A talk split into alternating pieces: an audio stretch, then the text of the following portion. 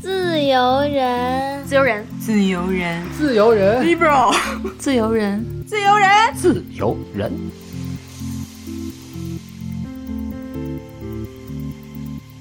Hello，大家好，欢迎收听《自由人》，我是现在依然觉得很困的佳琪。我是工作了一千零一年的夏明明，我是三年换了七份工作的芝士。哇，是那个芝士就是力量的芝士，还是芝士蛋糕的芝士？是百变小樱魔术卡里面的那个芝士。嗯，欢迎芝士，欢迎，今天见到大家真的很开心，耶！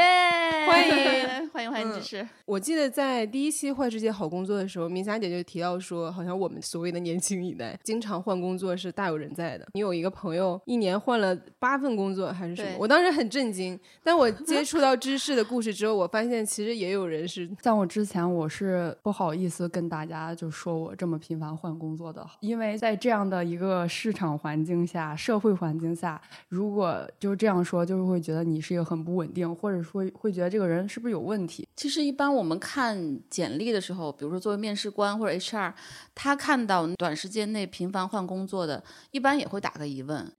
至少会问到底为什么发生了什么？对，而且他大概率会提前有一个小小的偏见或者标签，哎，这个人不是很踏实和稳定。就这个确实咱们要承认这个现实啊，虽然背后的原因可能非常复杂。非常感谢你的诚实，对自己的第一步的诚实就是自我接纳。嗯，我们才能聊更深的问题。我第一份工作的话，因为我本科是学土木工程的嘛，但是我刚毕业之后就完全踏入了一个新的领域。做这份工作之前想的很简单，就觉得想做新媒体。那想做什么形式的新媒体呢？然后我想做短视频，但是我觉得，哦，我如果是做一个自媒体，我现在什么都不会，我怎么样能快速的提高自己的能力呢？那就工作，因为我觉得，当你有一个迫代需要解决的问题的时候，你的成长是最快的。很对，这个这个逻辑特别对。嗯，然后我就去找了工作，最后就开始了短视频运营的这份工作。然后，因为它是一个比较小型的公司，相当于从视频的前期、中期到后期，我都会负责。而且我们当时是一个人可能负责好几个账号。每个账号都会是自己所运营，然后这个内容也是自己去创作，所以说就会觉得这个内容是自己的孩子，嗯，就会很想去看到它数据的增长呀，包括一些粉丝的增长呀。我觉得这份工作是我成长比较多，做的也还比较开心的一份工作。嗯，因为喜欢是吧？应该是自己选的。工作的那个内容也是我想做的。短视频的那个主题和内容是啥呀？首先，它是一家教育公司，然后它的教育方向主要是成人的工程类的。就比如说造价师啊，然后消防工程师啊这一类的考证的，所以说我们当时就是没有去做真人出镜的内容，因为我们公司它的资金是没有提供这一部分能让我们去拍摄，所以我们就主要做一些创意的二次剪辑，就是也非常有意思，靠素材自己来做画面是吧？后来呢？后来我就只做了可能两个月多一点儿，然后我就来了北京，因为为什 么呢？我从毕业之前我就想来北京。但是因为刚毕业的时候被骗了钱啊，然后所以说我就骗多少钱呀？不到两万块钱。来北京是我的一个心愿，但是我当时因为经济状况没有办法来，然后所以说我就赚了两个月钱 哦，来了北京就是这样。天哪，这段也挺精彩的，嗯，还是目标明确，头脑清醒，点个赞，真的真的是对。如果说这个东西是我渴望的，然后我就会从执行的层面去。慢慢去接近我的目标，嗯，挺厉害的。我觉得女孩有这种目标感和执行力真的特别棒。就我们编辑部招了一个小女孩，我的那个合伙人招聘她的，就问她说这个薪资可不可以？她说可以。说那你那个住的近不近？你租房什么有没有问题？因为你从外地来北京嘛。他说没问题，我都可以。同事就挺震惊，说你家里有矿啊，富二代啊。然后那女孩就说：“不是不是，她说我从上大学的时候我就非常坚定我要来北京工作，所以我从上大学开始就每个月攒钱，我给我攒了一笔北漂基金。哦，他起的那还有先见之明了。对，他说我现在可以用自己的积蓄支持，然后我我就要来北京好好工作，所以这个薪酬包括这个住的地方什么都不用担心，我可以用我的积蓄。当时就是一下打动了 我的一个同事，就是说赶紧来，真的来了就做的非常好。所以我觉得这一点挺棒的，就超级点赞，就知道自己要什么，然后愿意为自己目标去制定行动方案，甚至是很早做准备，这个就特别棒。嗯，我就来到北京之后，这个过程还是很曲折的。我是先找了一份百度的外包的工作，其实我觉得我当时在面试中的表现还是挺不错的。有两个面试官面试我嘛，可能面试了至少将近三十个人，最后我拿到了这个东西。哇，嗯，但是正好是二零一九年的这个年末哦，然后疫情就来了。后来他就跟我说这个岗位没有 high 抗了，然后我就又线上入职了一家教育公司。最后发现不但这个领导 PUA，而且他让我做的工作跟我面试的时候谈的是很不匹配的。最后受不了了，就开始找了一份新的工作。然后这份工作呢是在一个 MCN 里面。然后他本来是一个汽车媒体，新成立了这样的一个部门。其实我一直做的也很用心，包括那个账号的数据增长呀，我做的也都还不错。主要的原因，我觉得是因为他们是由一个传统的企业往一个可能新媒体的方向去转型的，所以说他们的上层的领导对于我们做的方案，他们都会有干预。就造成了我们去做这些东西的时候是放不开手脚的，嗯，特别懂。就可能一个账号有好几个不同的领导的意见，然后开会的时候就会把每个账号都给讨论一遍。哇，这种是最让我爆炸的，就不懂还来插手，就是领导比干活的多，这种真的是我就一秒钟爆炸。真的真的。然后每周我们的那个会议室里都满满的一层又一层的人。然后最后的离职的原因，一个是我们公司这个部门做了一个组织架构的更新，然后我的平级的同事变成了我的领导，然后我又不知道在什么时候就得罪了他。当然，这个是多重的原因，就是我的绩效其实像平时能拿两倍的绩效，因为我数据做的比较好嘛。但是呢，他可能找一些理由不给我这个绩效打足够的分数，就使绊子嘛。你到最后都不知道为什么他给你使绊子是吗？我不知道。但是我的前领导对我挺好的领导嘛，然后他之前跟我说过这个事情，但是他肯定是比较隐晦的去说，所以说我也嗯没有悟到。你会觉得自己好像缺乏这种职场上的雷达是吗？对。一方面就是可能我的生长环境就很单纯，没有接触过一些社会的阴暗面啊，或者是家庭里边那种纷繁的关系网络，所以你不用察言观色，我可能只需要查我父母的。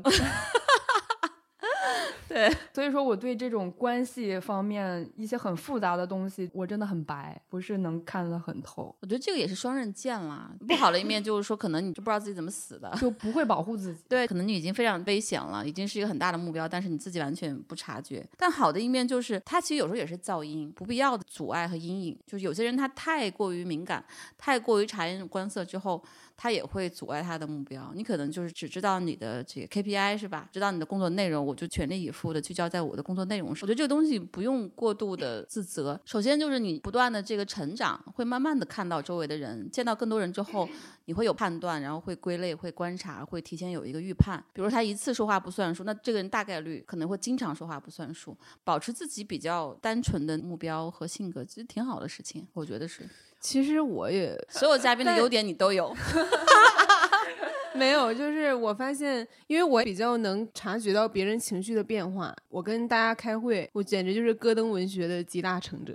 某个人说了某一句话，我当时心里就会咯噔一下。我想说这句话，另一个人 maybe 他心里会不舒服，会特别敏锐的感觉到这种咯噔一下的感觉。就是咯噔文化的反面。对，所以你会让他们咯噔。对我就是那个咯噔他们的。我觉得对我来说，良性的发展就是我意识到这个咯噔，但我不特别的往心里去。但是我有的时候也会陷入一种恶性循环，就是尤其当大家的氛围很焦灼或者压力很大的时候，我就会把这个事情看得特别重，以至于我一咯噔，我整个心就塌了。我当时就觉得完了完了。这是又要完了，就是会有这种感觉，然后导致其实很影响之后的目标和你真正要做的事儿，然后你也没有让周围的环境变得更好。我觉得确实像米霞姐说的，如果你是特别擅长简单纯粹，其实它对做一件事情的很直接的那种劲头也是有帮助的，没有必要去做一些你根本不擅长的事情。对你，不管是作为下属还是作为老板，我觉得每个人都会选择跟单纯的人相处吧。因为我不费劲嘛，就一眼就看到底了。然后，他听着感觉不妙。然后我也会有一个稳定的预期，对吧？不会说这个人反复无常，或者说在内心有很多算盘。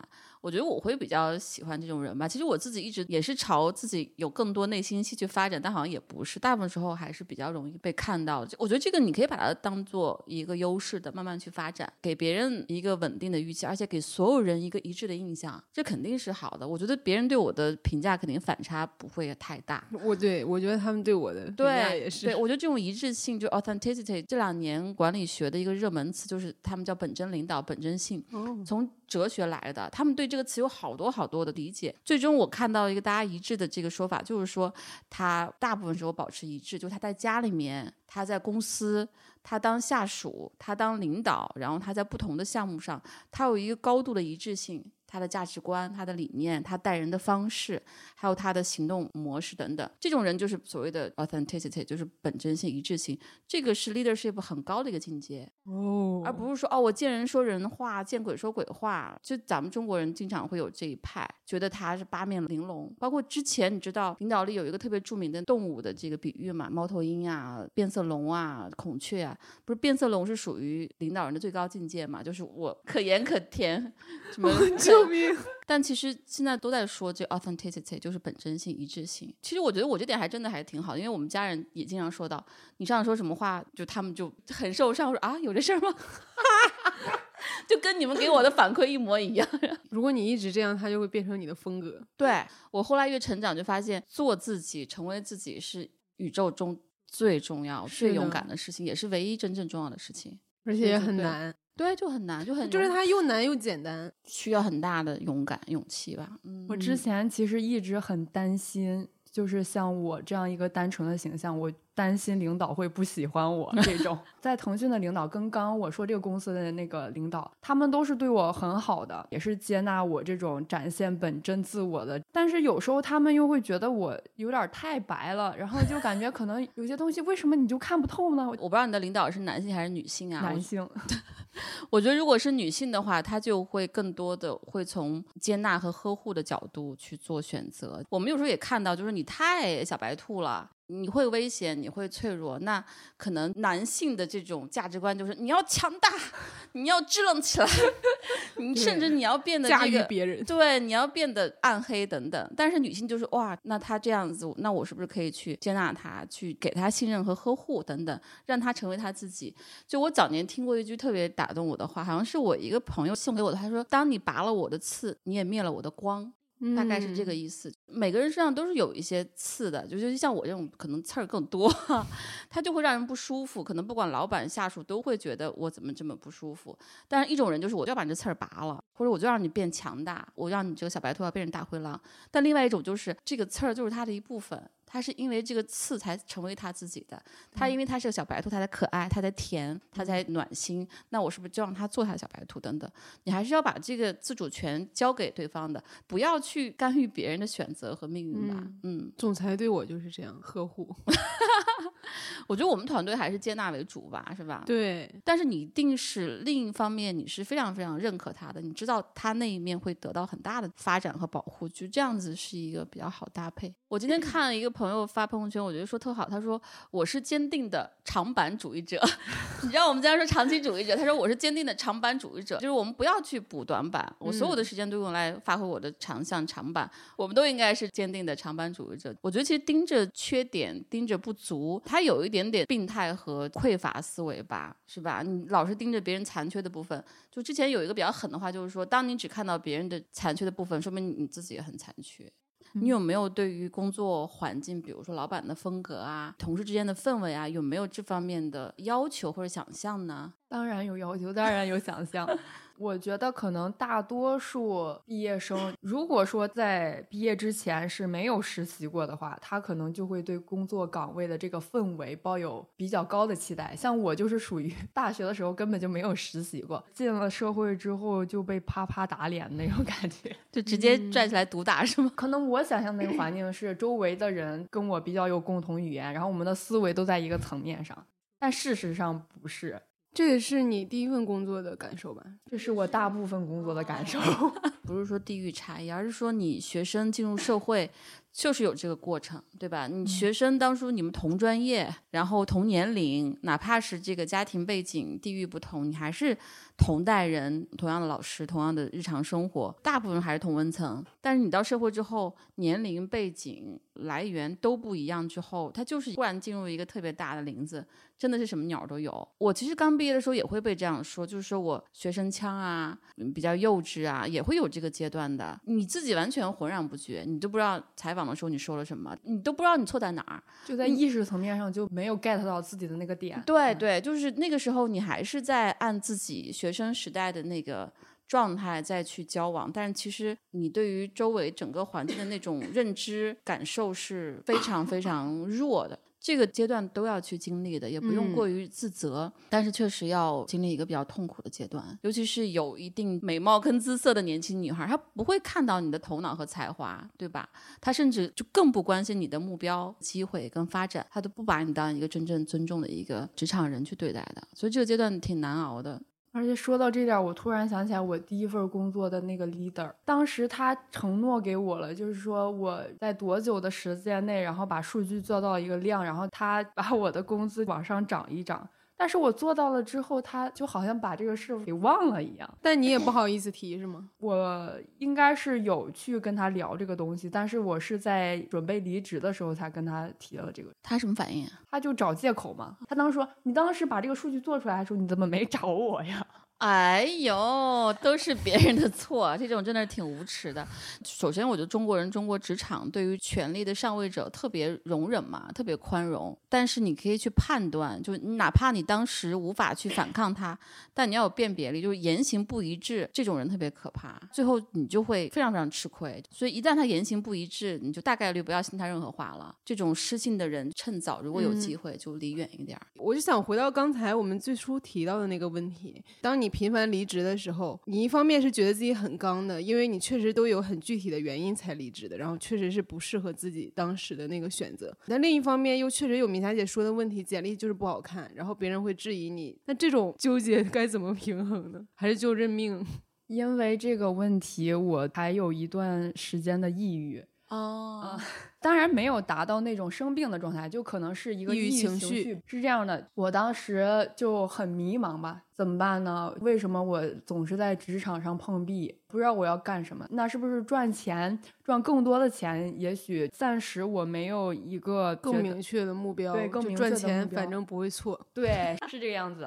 然后我就去找了一份销售的工作，因为很多人的 口中就是销售，就是如果你做得好的话，确实是一份。高薪的工作，然后我就是在做了销售之后，当下做的工作跟我内心的价值观已经形成了一个鸿沟。真的，在内心我不认可这份工作，不是说它是没有价值的，而是我觉得我去做这份工作是没有价值的。我们当时做销售的时候，需要上午的时候去疯狂的给客户打电话，他对于量是有一定的要求，你要达到这个要求才可以。那我下午的拜访也要达到一个量。当然，我也感谢这份工作能够带给我的一些对于打电话的恐惧的消除。那这也真的是，现在变成一个机械性的，就是我也害怕打电话。为什么会害怕这个东西呢？因为它通常会是一个消极的结果，就是有的人他就觉得你是个广告，然后不等你话说完，他就把你电话挂了。我也是，就是对，会对你的就是心理产生一些比较消极的影响。刚开始的话还好，我的领导、我的同事都对我非常好，可能是因为我这个外在的形象吧。就是销售的形象特别重要。我我有很多做销售的老总，他说招职员就是好看，嗯嗯，就是甜，而且那个 shameless，就是确实刚开始还好，但是后来因为对这个工作的不认可，包括我对他们同事之间那种聚餐的一些可能言语呀。可能玩的游戏的一些粗俗，觉得破冰文化吗？这个工作的价值我也不认可。到后来的时候，我的领导就发现了我的这种不上进，因为什么？因为即使你是一个很上进的人，你是一个想把事情做好的人，但是当一个工作你真的很不喜欢，你每天做着他都想吐的时候。就想摆烂，没办法把它做好的，就是你真的没有那个动力。对，然后加上我那个时候经常迟到，然后我的那个领导其实他也在为我承担着一定的压力，因为销售都是有那个业绩压力。对，她是一个呃女孩，真的对我很好。然后最后他就找我聊这个东西。就是我当时是从身体上先开始抑郁的，不是主观上意识到我我身体上的抑郁表现在晚上睡不着觉，早上也睡不着觉，就彻夜全天候睡不着觉。不是是这样的，就是晚上可能就是熬夜嘛，那睡不着，因为太焦虑了。然后到早上的时候特别困，但是可能五点就醒了，醒了之后就睡不着，就那种状态。就是巨大的焦虑。我有很多创业失败朋友 就是这样子的，一整夜睡不着，然后就四点半爬起来在跑步机上，因为哎呦我的天，我说你这会猝死。死吧！他说我真的是睡不着，四点钟起来，你又不可能把员工提溜起来，就做点事儿吧。但是他还是巨胖，一直在发胖，这就是太焦虑了。对对对，这就是身体的信号。对，当时持续的这个状态，但是我一直不辞职的一个原因，就是因为社会标准的要求。我不能再跳槽了，是吧？对。天哪！我不能再让我的简历再花一次。我就想着，因为所有我身边的那些前辈们，前辈都会跟我这么说：你不能怎么怎么样，你要坚持，你要忍着，对，你要至少一份工作做两年、三年，就这样。当时已经开始寻求心理咨询了。我觉得这样子啊，我们可以回到这个问题说：如果你的工作一直在换，然后你也没有换到特别满意的工作和状态。然后你的履历上，你让外人看来就比较的难看，对吧？你很难去解释。尤其咱们聊了好几个这样的女孩，我们那小阮也是，我们说要步步踩坑，是吧？我觉得这个时候还是可以比较深入的去分析一下自己的。如果说我每一份工作我都做得很糟糕，然后我同事相处的不好，然后我工作搞砸了，我也没有达成目标。如果你每一份工作都是这样子，我觉得大概率确实是你的问题。因为我们在面试的时候，有一些工作跳的特别多的。我们给了他机会，后来发现他确实是有问题，对吧？因为你有时候很难判断，你不知道他之前经历了什么。是。但是我觉得有一些人他确实是不太顺利、不太理想。比如小阮的纯粹是外力，对吧？而且有他自己的一些错误的信念系统，导致他一直在做错误的选择。但比如说回到你的问题，可能一开始你的简历就会被打一个低分儿，对吧？但如果说有一些公司他真的急于要人，而且跟你的工作履历又匹配的话，他愿意给你一个机会，这时候你要怎么解释？就是你一定要去讲你之前工作当中的亮点的。虽然说我换了很多份工作，但是有一些工作我是做的非常好的，我是很称职的。比如说我第一份工作虽然只做了两个月，但是我很快就完成了这个绩效，而且我的表现数据表现非常好。但是是因为我要换一座城市，我有我的目标。然后还有一份工作我也做得非常好，但是是因为这个公司做了大的架构调整，它是不可抗力。还有一些工作是因为我进去之后才发现我不适合，我不喜欢，所以我要离开，因为我不想去做我不喜欢的事情。这样子对于公司其实也不公平。你要去做更。细致的一个复盘，因为其实面试官一定会问：哎，你之前为什么换这么多工作，对吧？你不管他信不信，你要有一套自己真的能够解释自己的，你要自己想清楚。嗯，所以大家对于这个履历一定要懂得去跟面试官交流。有一些可能一看简历你就不会考虑，那就算了。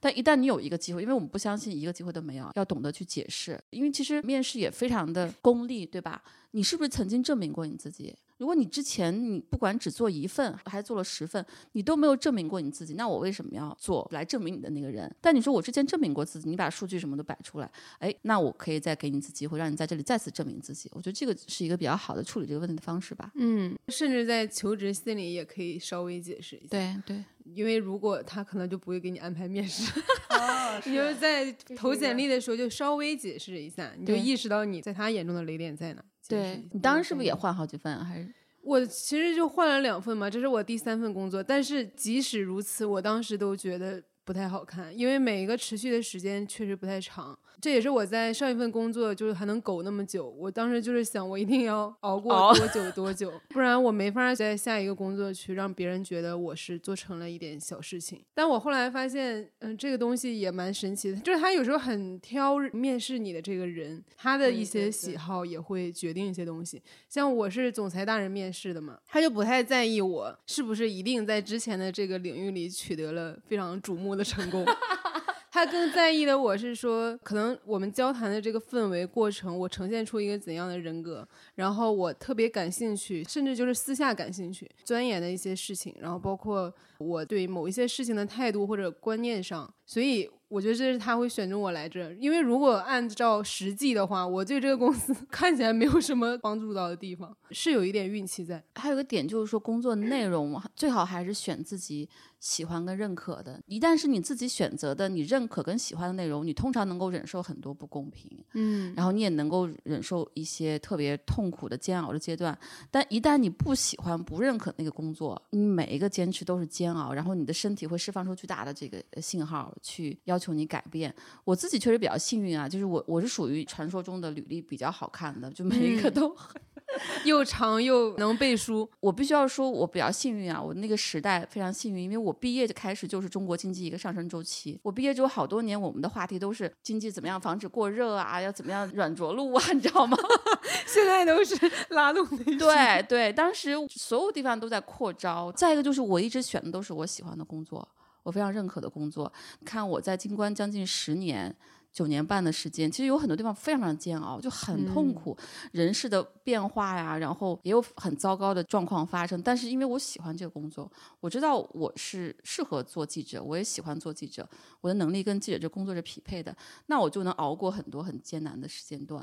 当年也是百度给我一个 offer，特别好的一个 package，很有诱惑力，但是我当时犹豫半天，我还是没有去。后来觉得不去也是对的，但是可能就失去了一个很早暴富的机会。可能就，可能我你要看我当时接受那个 offer，我估计我一零年、一二年我就财富自由了。当时一个是薪酬很高，再一个给的这个股份期权都很好，但我现在也不后悔。后来我知道了百度的很多事情，价值观跟我差异太大了，我肯定是非常煎熬跟痛苦的。所以那个钱你拿不到，就不属于你。所以当我们不顺利的时候，一直在换的时候，坚定的去选自己认同跟喜欢的，你大概率能够承受一些不好的局面，因为没有任何一份工作是一帆风顺的。嗯。还有一个思维，我之前分享过，就是遗产思维。我到腾讯之后，那份工作其实也有点被骗去。我入职的是研究院的研究员专家的这个岗位，但去了之后发现，我那个岗位其实，在 PR 部门的，因为研究院是分不同的汇报的。Leader 是从一个公关公司来的，当时跟我的冲突很大。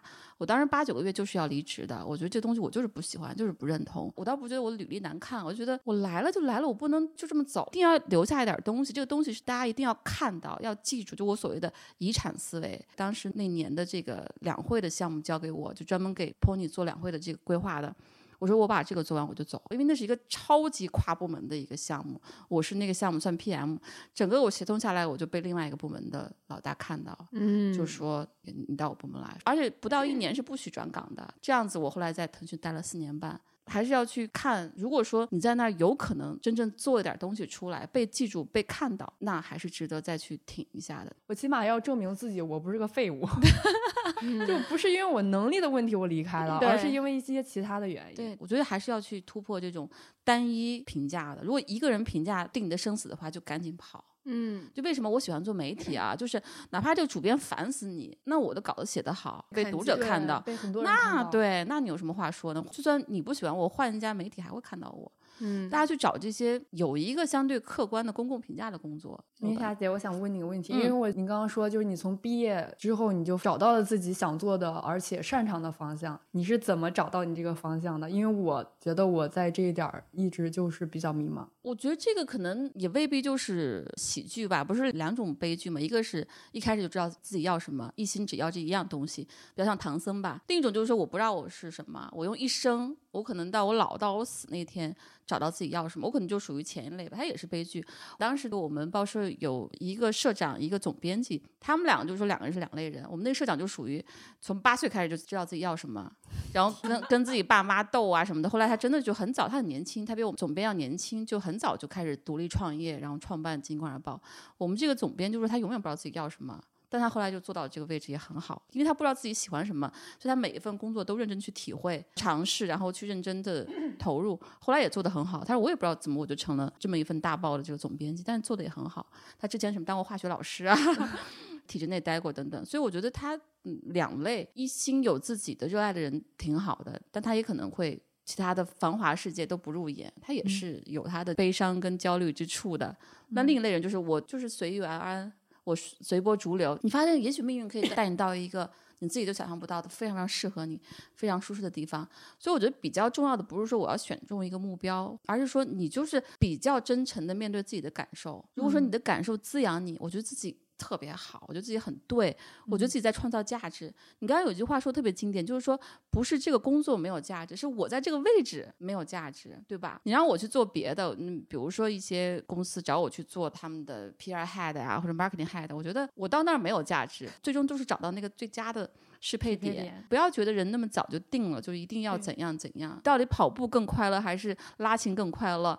那别人没有权利去干预和去指点的，你自己忠于你的感受就好了。刚才米霞姐也说了她的大厂经历，芝士其实也有很多大厂经历，特别聊一下这个话题。毕竟我们米霞姐对大厂有很多的要批判的。不是，毕竟芝士是 BAT 打卡打齐的，真的，我当时惊了。就 BAT check check check，你们知道，就是我是一般不用 BAT 这个词。第一次我在写大纲的时候，我发现这个词是如此的不可替代。对，只有这个词能概括你的经历。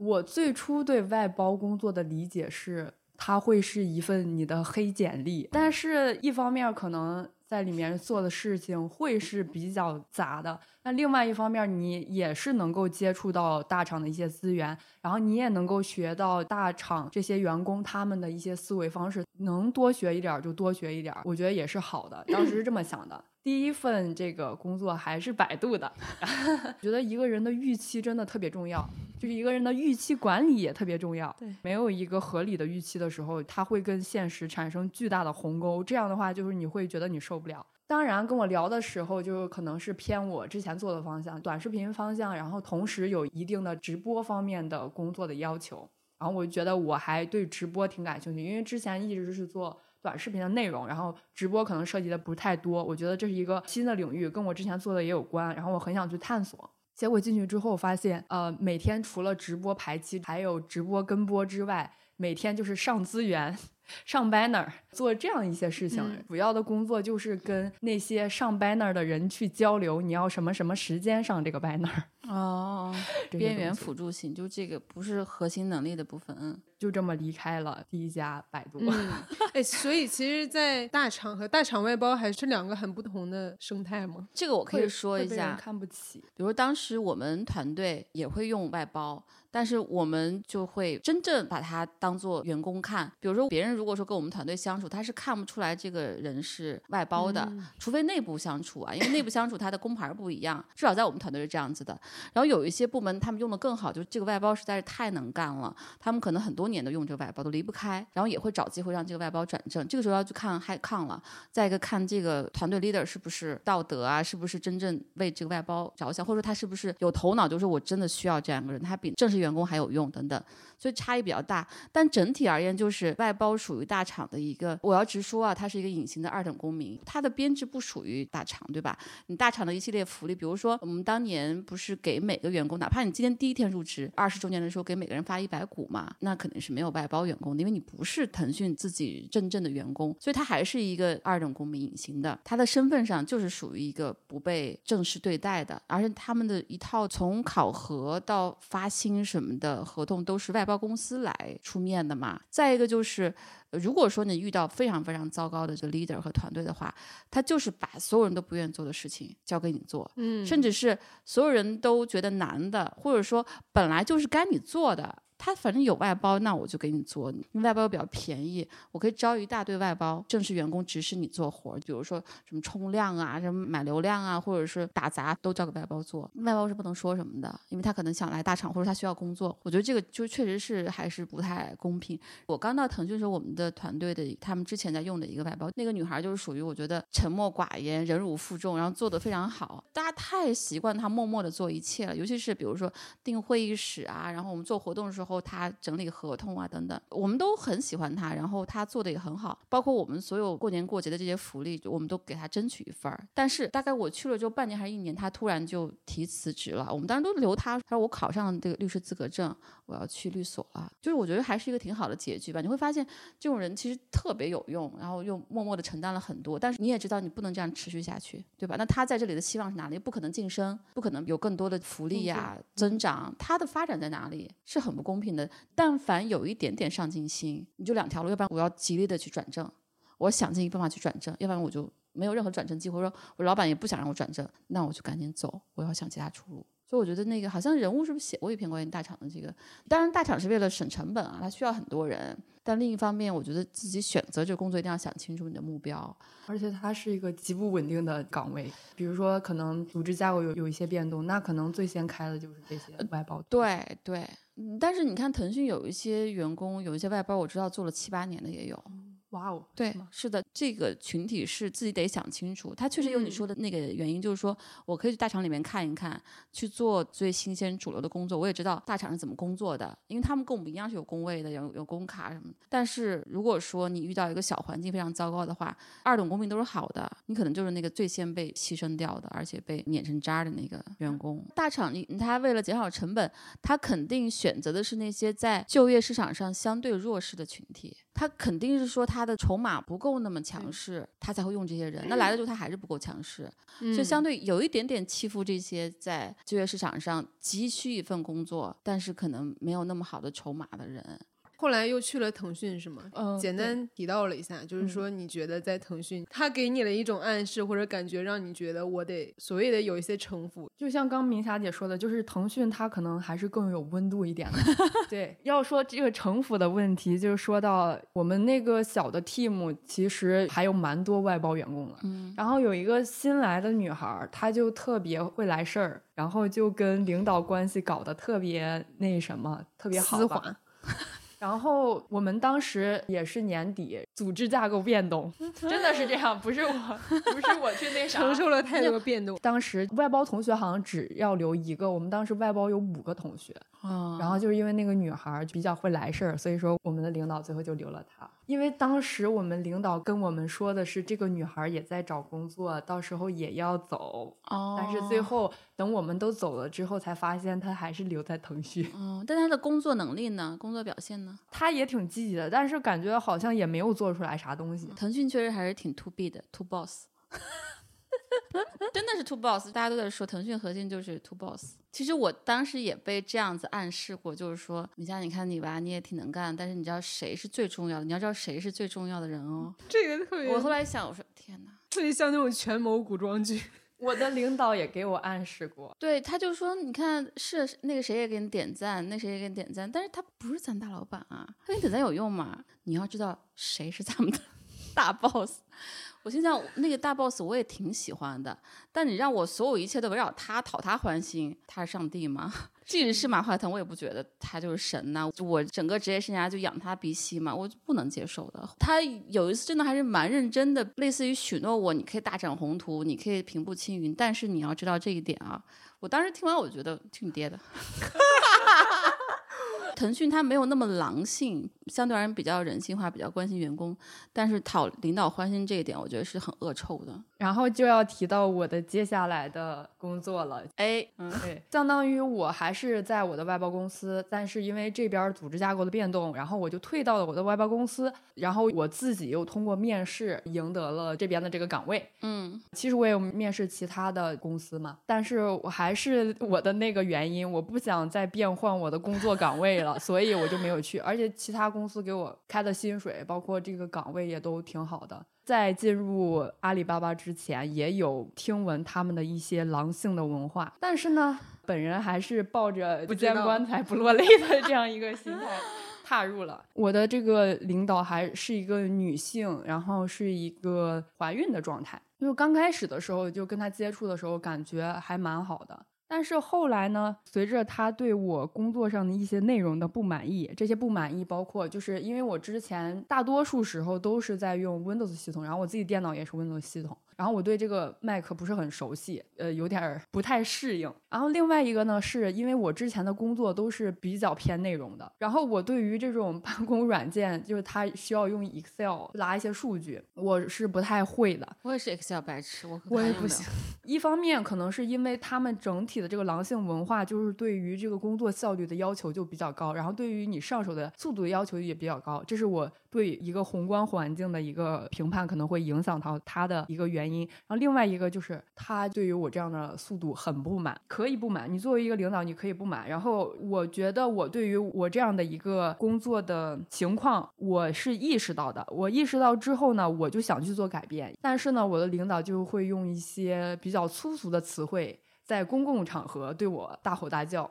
这是职场霸凌，直接就是脏字儿，脏字儿也就不说了，主要是他说的那些贬低的话，就会让我觉得很难堪。因为大家都在一起办公，呃，你跟我去交流的时候，你用这样的一种语言，我就觉得我好像是低你一等。虽然我确实是一个外包的员工，但是也不至于我的领导会这样对我说话。我一定要证明我的能力。证明我不是个废物，但是他会变本加厉，再到最后来的时候，他会要求我把之后三天的工作都给做完。我基本上到下午五点的时候，我的脑子的那个氧气好像都已经用光了，就是脑子都没法转了，死那样一个状态，真的就头特别疼，然后每天都跟一个丧尸似的。这就是大厂用人的目标嘛，就要把你用成一个只躺那儿可以刷淘宝的人。不是，我觉得这类领导也挺常见的，甚至这类人挺常见。就是说，他会对你有一个预期，有预期之后，他会根据他的预期对你有一个评判。有评判之后，他就再也不会改了，他就不看你在做什么了。他不结合实际，对，他就贴死。对，他的标签贴死之后，你再怎么做，他都拿他已经戴好那个眼镜儿去看你，所以他不是一个真正看到人、看到现实、看到真实状况的人。这种人其实挺多的，我们很多时候也会带着滤镜看人。很多员工会遇到这种状况、这种境地、这种老板，就包括我，其实，在腾讯第一个老板也是这样子的。后来你看那么多人夸我，那么多人给我点赞。他就觉得你就不行。当他已经否定你的时候，他就不会让你再有机会改变他的。他不能证明他自己错了，看错人了，评判错了，他要证明他对你的评价没错的，是准确的。这种领导挺可怕的。一旦你发现他是一个不看这个真相的人，是活在自己那个滤镜当中的，那其实也要早点离开，早点换的。我觉得有些人值得争取，有的人不值得争取。对，然后他到后来他已经极端到什么程度？他会给我的每个任务规定一个时间节点，每一小类任务规定一个时间节点。这我既不能说他这个要求过分了，这个要求超量了，我在完不成之后也不能去找理由，就是这样的一个状态。是什么把我给击垮了呢？是有一次晚上的时候，我吃了一份饭，但是因为工作时间比较紧急的原因，我就吃了两口就放在我们那个公共区域了，我就去工作。然后工作了大概有两个小时之后，我再过来的时候，发现我的饭没了。此时，我的领导和他的同事正在那个桌子上吃饭，然后我就问他们，我说有没有看到桌子上有一份吃了一点的饭？他的同事就说有，然后我的领导就说他把饭扔了，然后他特别平静，面无表情。我当时目瞪口呆，然后 特别生气，但是我没有表现出来。当时整个人就愣在那儿，我不知道该怎么办了。然后他的同事就说：“哎，你要不要来吃点小番茄？”然后我说：“不用了，不用。”然后我就走了。我觉得这个就是职场霸凌，这个是非常无耻的。我之前也吐槽过阿里，是吧？我觉得阿里的文化非常的邪恶和肮脏，我就是极其鄙视。真的是，他就不把人当人。但是你知道，一个不把人当人的人，他自己也不是个人。确实，文化和这个环境塑造人。我并不觉得你这个 leader 他本身是这样的人，但是他在阿里那种高竞争、KPI 狼性文化之下，他最后留下的或者把人变成的都是这种人，也是个人选择。你要想成为狼，或者你天生就是一匹狼。靠把别人都撕成碎片存活的，那你可以去阿里。我觉得今天聊这些真的挺给我启发。就是我之前去思考的时候，我就一直站在个人的层面，可能他个人的问题。然后我今天去说之前，我自己也意识到了，有可能就是因为这个环境在养人，他生长的这个土壤里，他可能不自觉的就会去按照某些东西做事情。但是我就觉得。既然他同事能够说，哎呀，让我去吃小番茄，稍微还有点那个人情味儿的东西，但是他竟然能面无表情的说出来这句话，而且就没有对我有任何的道歉，因为我觉得虽然他是我的领导，但是我们这是人与人之间的交往，你把我的东西扔了。即使你是不知情的情况下，你也应该跟我说对不起。对，然后我就在心里记下了一笔，我就说自己给自己定个目标，可能是我要在什么什么时候去离开，但是这个离开的时间可能根据我现在的这个状况而定。然后我就每天还是照常去工作。我要在离职之前要让他呃受到一点惩罚。当时我已经离职了的那一天，我的领导还要求让我完成工作，我就觉得很离谱。嗯，我都已经离职了，你还要让我给。你工作，而且你不知道我有多讨厌你吗？当时就跟他说了，我说你扔我饭这个事情，等到你的孩子出生的时候，你是以这样一个榜样去给他去做示范的吗？我就真的这样跟他，反正我也无所顾忌。我我当时是怎么处理的呢？我是首先我跟我 HR 去反馈了这个东西，但是我的 HR 你知道吧，他还是抱甲方爸爸的大腿。好，OK。之后呢，我又去找他们的行政部门聊这个事情。我的诉求就两个，一个是让我领导给我道歉，第二个就是把我的这个加班工资都给补上。你已经把我压榨到极致，我才会有这样诉求。然后他们刚开始就说：“哎呀，我们阿里大家都是加班的，你看大家平常晚上都工作到九十点什么的，我们阿里的正式员工也没有加班工资。”我说：“我不行，我反正我就一定要坚定要这个东西。”然后 OK，他同意了，但是他用一个很狡猾的方法逃避要求我领导给我道歉这个事情，就是他欺骗了我。当时有好几个人。去劝说我，就是首先是他们整个大部门的 HR 总监吧，好像是去跟我聊这个东西，然后去说服我，然后我不同意。后来是我领导的领导，他过来跟我说，我还是不行，就还是坚持要求道歉。这个时候呢，那个 HR 就跟我说，今天的领导没有上班，然后我就相信了。但是因为我的领导旁边坐了一个女生，然后那个女生她虽然是刚来的，但是我跟她关系处的挺好的。然后我就问他，然后他说我领导那天是来了的。我想。OK，你们竟然把我当猴耍，你们把我当猴耍，那你别怪我揭露你们的真面目。因为当时我工卡还没有还，第二天我就拿着工卡，我就直接到楼上，我就直接跟 HR 联系，正好有最后一个步骤需要完成。他过来了之后，我就顺便跟他说了一下，我我说我今天看到我们领导来了，他可以给我道歉了。他就说：“哦，好，那行吧，那咱们先到一楼大厅等着，然后就等着，等着之后又来跟我一番攀谈。我说不行，兼职要求。后来就是我的领导下来了，然后他就站在就是那种小会议室的门口，就跟我说，他不是故意把我的饭扔了，他不知道那是我的饭。”就相当于他其实还是没有给我道歉，我当时就是 没有去揪着他这个东西就给算了。我觉得我没有做到完美，但是我觉得我去争取的这一些东西，给我自己内心增加了很多能量。嗯，我也是觉得这个要给你点赞，因为权力意识特别好。其实你要从外部看，你要我来看的话，这个结局是写定的，是明确的。这种公司肯定不会为了一个外包员工的一盒饭，然后去做什么处理，甚至他们。根本不想做任何处理，但是就是你还是坚持我要个说法，我要公平。就这个维权意识特别特别重要，因为他们都不知道这样子碾压、霸凌、欺负、剥夺过多少多少人了，但是没有人站出来。但只要有一个人他 提醒他一下，把 HR、把你的这个小 leader 和这个 leader leader 都揪出来去面对这件事情，他们以后哪怕为了省这个麻烦，他们的行为也会有所收敛。这样子你已经保护了很多人了。是的。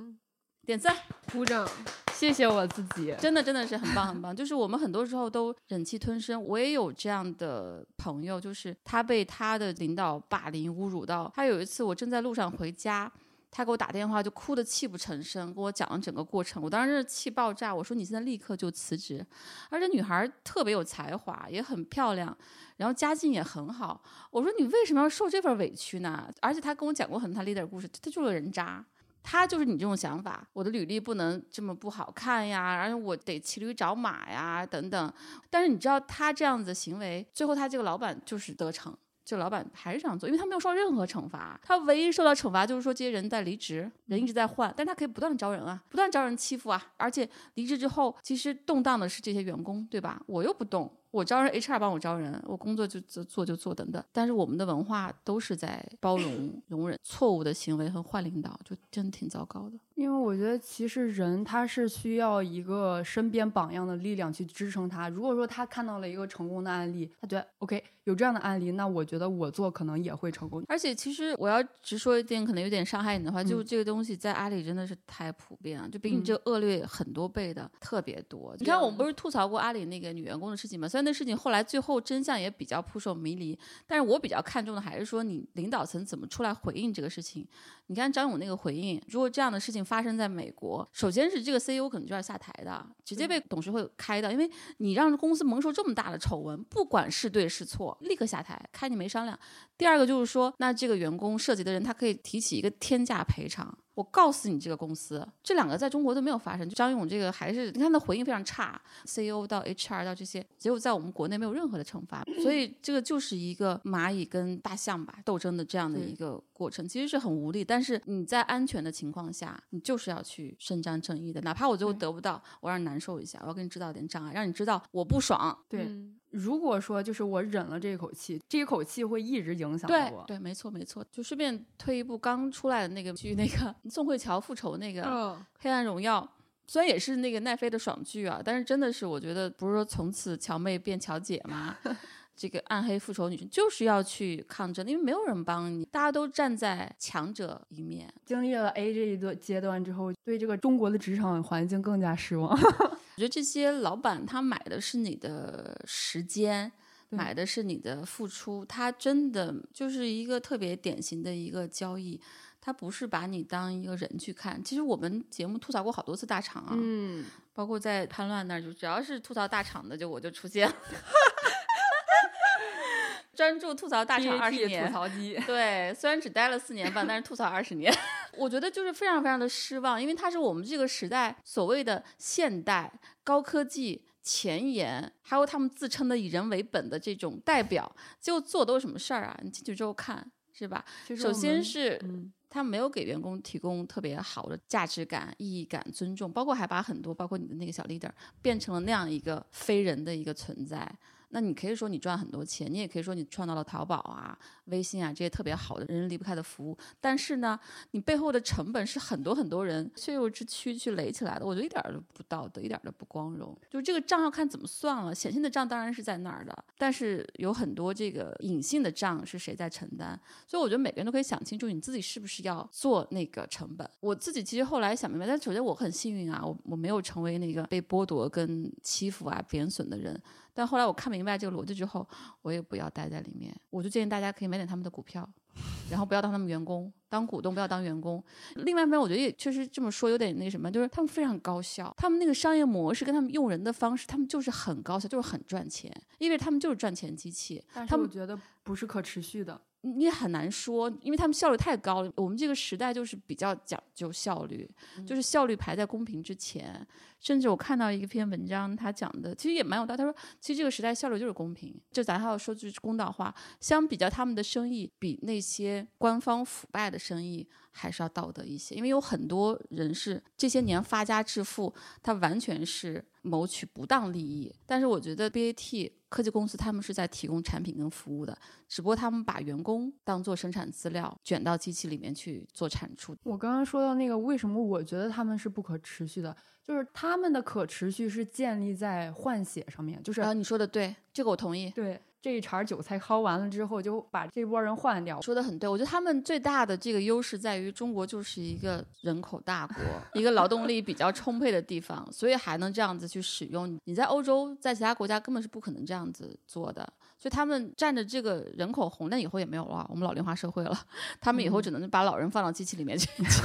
从更长期来说，你比如说从五十年来说，我觉得他们未必能够持续，但是二三十年，因为还有这个技术红利和这个流量的红利，还有这个人口红利的话，他们还是能够。我觉得他们挺可怕的一点，是因为他们的体量和实力非常强，所以说他们一直在引导着一种文化和流行，但是他们的价值观又不是以人。为本的非常糟粕，对，导致很多年轻人一窝蜂的想要去进入这样一种流行当中。你进了 BAT 之后，你说出来，你脸上都有光，你会带着你的工牌去坐地铁、坐公交，你到哪儿你都不舍得摘，这 也好傻。他们为什么会这样呢？因为他们觉得他们的大厂身份就给了他们一种荣耀，一种特权似的。但他们内心的感受自己知道，所以还是又回到那个你自己的感受是如何。所以经历了这一些职场之后，我今年就慢慢的对一些有势力的公司，然后一些有势力的人，我就慢慢去魅了。个体意识跟权力的觉醒，点赞。嗯，我那天看到一个朋友发朋友圈，觉得真是至理名言，真相时刻。他说，前两年互联网公司反复说以人为本，今年开始说降本增效，原来人就是成本啊。这才是真相。对对，其实我最近不是采访一些实体企业的公司嘛，我觉得他们也意识到这种了。他们他们之前也被蒙蔽双眼，觉得哇太牛了，这些公司怎么能有这么指数级的增长啊？然后怎么扁平化啊？然后怎么以人为本啊？觉得特别了不起啊！这是传统企业要学习。后来发现三十五岁在你们那都是老人了，都被开了。三十五岁在我们这才要刚刚进入管理岗，才要。真正开始启用担当大责任的时候，说你们这怎么用人？你们以人为本，我们才以人为本呢。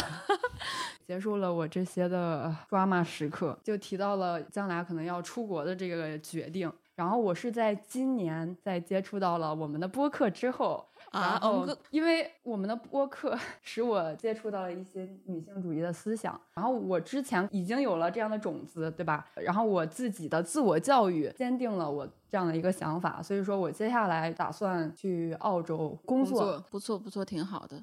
终于要开始一段新的旅程了，看一下澳洲的职场。